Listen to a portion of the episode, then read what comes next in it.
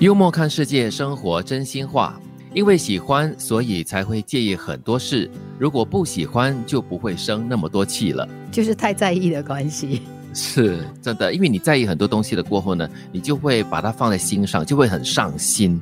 一旦上心过后呢，很多东西就会小事就变大，大事就变得更大。嗯，那么另外一端呢，就是不喜欢，甚至严重到心死，那是一点感觉都没有。哎呦，所以我们应该尽量避开这两极化啦。嗯，就是古人都说嘛，就走个中庸之道呀。可不可以在这两者之间，不一定要中间线啊，只是比较偏中间而已了。嗯，他需要很多在生活上的自我提醒哦。的确是不容易的。接下来这句话呢，可能就是另外一种不同的境界了。会说话是修养，管好嘴是教养。真的是如此的，因为你可能会有那个修养，你会说话的技巧，你懂得说话的艺术。你可以把话说的很精准、很完美，但是如果你的嘴管的不好的话，哈，在不恰当的时候说了一些话，再有修养也没有用啊。所以这个时候教养就要进来了。其实我们常常要被提醒嘛，就是祸从口出。所以该就如德明所说的，会说话呢就是一种修养，但是当你修养好你的会说话的本事过后呢，你却在不适当的时候说出了一些不恰当的话，那也是一种教养的一种考验哦。对。其实人跟人之间的交流很有趣，有的时候我们就是想要赢在嘴皮子上，其实到最后呢，不只是伤人呐，可能更伤自己。宁愿保持沉默，让人看起来像个傻子，也不要一开口就证明自己确实是如他所说的疯子。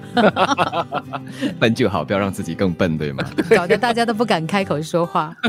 所以我们就保持沉默吧。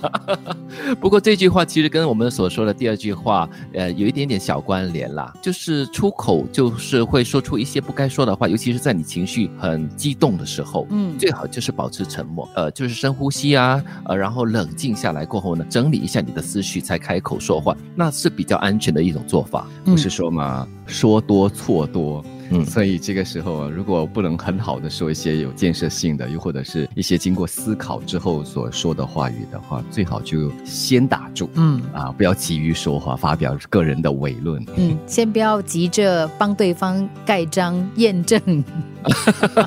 然后你他们就是真的是可以盖棺定论了。你开口的话哈。